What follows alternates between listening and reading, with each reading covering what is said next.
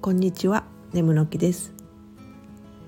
今朝は地域の一斉清掃に参加してきました。その後我が家の草むしりも続けてやったらちょっと腰が痛くなりました。なので今日は体を休めることが最優先。相変わらず頭は若干忙しいのですが抗わずく出玉になってます。皆様も素敵な脱力アフタヌーンをお過ごしください。ではまた。